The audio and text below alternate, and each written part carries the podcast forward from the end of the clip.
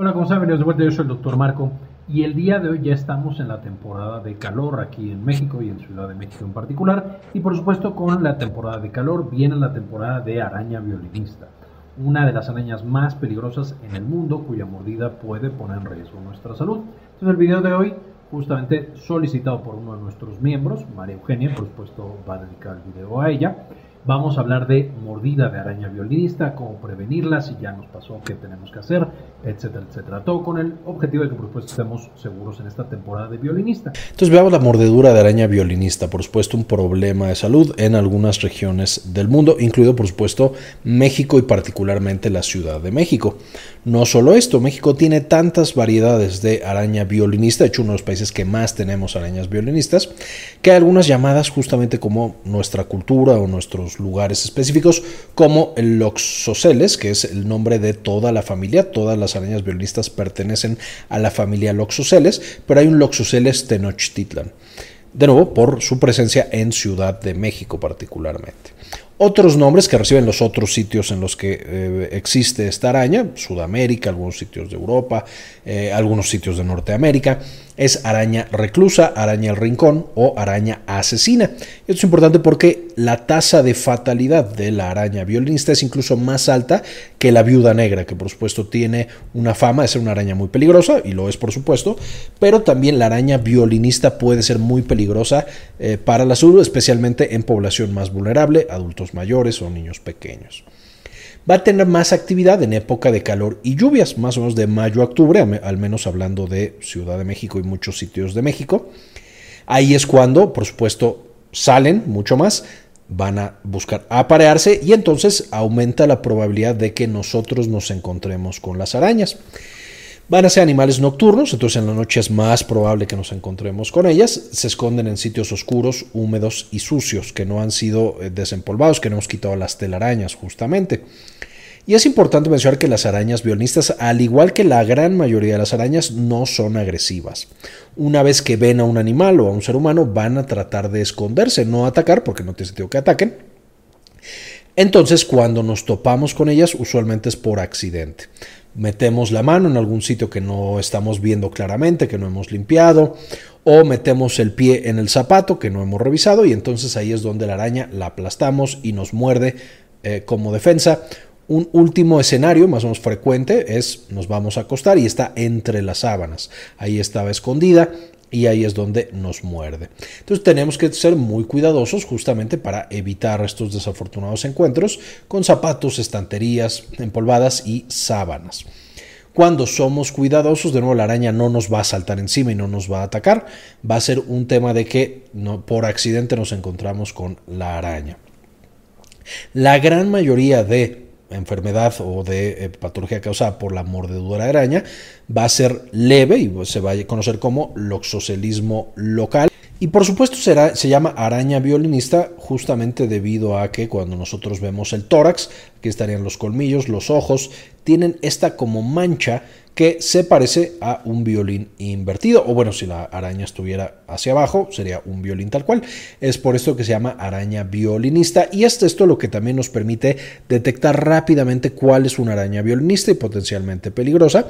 Y las demás arañas, que recordemos que prácticamente todas las especies de arañas, con excepción de la araña violinista, la viuda negra y un par de tarántulas, realmente no presentan ningún riesgo para los seres humanos. Estas sí lo hacen y por eso tenemos que identificarlas rápida y fácilmente. Ahora, ¿cómo vamos a evitar una mordida? Pues primero que nada tenemos que tener una limpieza constante y concienzuda de los sitios en los cuales las arañas se pueden esconder. Cosas como el ropero, los closets, los cuadros, los libreros, las cornisas, los boilers, las sábanas, los zapatos también, antes de ponernos eh, revisar que no haya una araña dentro y cómo las arañas comen básicamente otros eh, insectos, o más bien comen insectos, siendo ellas arácnidos. Eh, cuando nosotros fumigamos y nos aseguramos de que no haya otros insectos en nuestra casa, eso disminuye el riesgo de que también aparezca una araña y por supuesto otros arácnidos como alacranes. Entonces, aunque muchas veces es verdad, no es tal cual el veneno el que mata a la araña, que también puede ser, pero es más que no hay nada que comer y entonces pues, la araña no puede vivir en ese sitio. Ahora, Vamos a hacer todo esto y vamos a disminuir la cantidad de mordidas, pero habrá personas que desafortunadamente se sigan encontrando con la loxoceles, con la araña violinista y sigan siendo mordidos. Entonces, ¿qué hacemos cuando nos muerden? La mordida de la araña, el veneno que nos va a inyectar, tiene algunas enzimas muy particulares que, a diferencia de otras enzimas que hacen que nuestro cuerpo trabaje adecuadamente, estas literalmente destruyen los tejidos. Todo lo que tocan, más intenso todavía que el ácido sulfúrico, van a ir destruyendo todo lo que toca el veneno. Y bueno, estas son algunas de las enzimas que tiene justamente este veneno. Eso hace que cuando recibió la mordida se pone roja la piel, tenemos solamente una mancha roja, pero conforme van avanzando los días se forma en el centro destrucción de sangre, eh, eh, eso le da una tonalidad violácea, entonces tenemos un centro violáceo y un halo rojo, eh, eso es lo clásico de estas lesiones por arañas violinistas y en algunos casos sigue la destrucción tisular. Entonces en el centro se hace una úlcera, literal como una lesión en la cual tenemos un agujero. El gran problema con estos agujeros es que, como cualquier otra lesión en la piel, si no somos cuidadosos, esta puede sobreinfectarse. Y ya no tenemos solamente la mordida de la araña, sino que ahora además vamos a tener la infección que potencialmente es más peligrosa todavía y puede matar a esa persona. Entonces, siempre que tengamos una mordida de araña, tenemos que estar pensando cuánto riesgo tenemos de que esa mordida también se infecte de otra bacteria. Ahora, incluso si no se infecta, afortunadamente es muy raro, pero algunos pacientes este veneno llega a la sangre en suficientes cantidades y pueden llegar a tener algo que se llama loxocelismo sistémico. Y esto es el veneno que está destruyendo tejidos en todos lados y causando una inflamación muy muy importante. Estos pacientes van a estar caracterizados por fiebre, malestar general, debilidad, destrucción de sangre, es decir, hemólisis y falla renal, es decir, dejan de orinar y tienen como si tuvieran insuficiencia renal. Puede también causar alteraciones neurológicas en el corazón, etcétera, etcétera. Es importante mencionar que esto no sucede inmediato, decir, no me muerde ahorita la araña y en dos horas estoy con loxocelismo sistémico. Usualmente pasa un tiempo, algunos días, incluso semanas. Tenemos que estar monitorizando a esos pacientes eh, y de nuevo, afortunadamente esto es bastante raro, el loxocelismo sistémico, pero debemos tenerlo en mente, especialmente en población vulnerable, adultos mayores, niños pequeños o personas con alguna enfermedad crónica. ¿Qué vamos a hacer si nos mordió la araña o si mordió a alguien que conocemos? La mayoría de los casos van a salir bien solamente con tratamiento sintomático y preventivo. Preventivo justamente de una sobreinfección, de tener una segunda infección sobre la herida, que esa sea la que nos ponga graves. Número uno, en cuanto tengamos la mordida, vamos a aplicar una bolsa de hielo.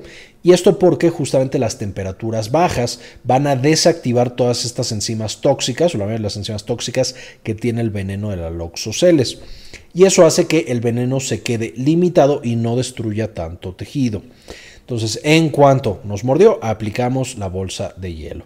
Número dos, como queremos evitar otras infecciones, vamos a lavar con agua y con jabón, que quede bien limpia la herida y que otras bacterias eh, o que bacterias que estén por ahí no se aprovechen de justamente esta intrusión en la piel y se metan a nuestro cuerpo y nos causen una infección.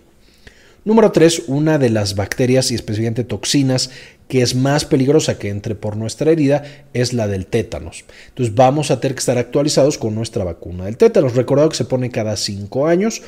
O si me mordió la araña y no la he puesto en muchísimo tiempo, no hay tanto problema. La toxina del tétanos va a tardar en entrar al cuerpo. Entonces yo puedo aplicarme la vacuna ese mismo día y prevenir justamente que la toxina del tétanos vaya a causar una enfermedad muy, muy, muy grave, que es por supuesto la presencia de la toxina tetánica en sangre. Eh, entonces, con la vacunación ese mismo día, justamente vamos a estar protegidos en general de esa complicación. Y finalmente, para el dolor podemos utilizar antiinflamatorios no esteroideos, cosas como el diclofenaco, el ibuprofeno, el naproxeno, el ketorolac, todas esas son bastante buenas, van a bajar bastante el dolor junto con el hielo, que también nos ayuda para el dolor, y van a bajar la inflamación local que estamos presentando. En términos generales no se requiere ningún otro tratamiento. Ya quedamos, habrá algunos pacientes que requieran un antibiótico profiláctico para evitar que entren bacterias, especialmente por ejemplo un paciente que tiene las defensas muy bajas por diabetes, por tomar esteroides, por enfermedades autoinmunes, etc. Si el dolor fuera demasiado intenso, en algunos casos se pueden usar uh, también opioides, como tramadol y algunos otros. Y también puede llegar a necesitarse si la inflamación es muy importante y si en algunas circunstancias muy particulares se puede necesitar también un esteroide que va a bajar todo este proceso inmunológico o se puede necesitar una debridación quirúrgica, quitar el tejido muerto que nosotros tenemos en la herida para que éste se pueda sanar. En la gran, gran, gran, gran mayoría de los casos no se van a requerir ni esteroides ni debridación. De hecho, la debridación si se hace muy pronto puede incluso ayudarle al veneno a esparcirse. Eh, pero sí habrá casos en los cuales sea importante debridar. De nuevo, ahí depende mucho de estos casos muy específicos y particulares que sí lo requieran.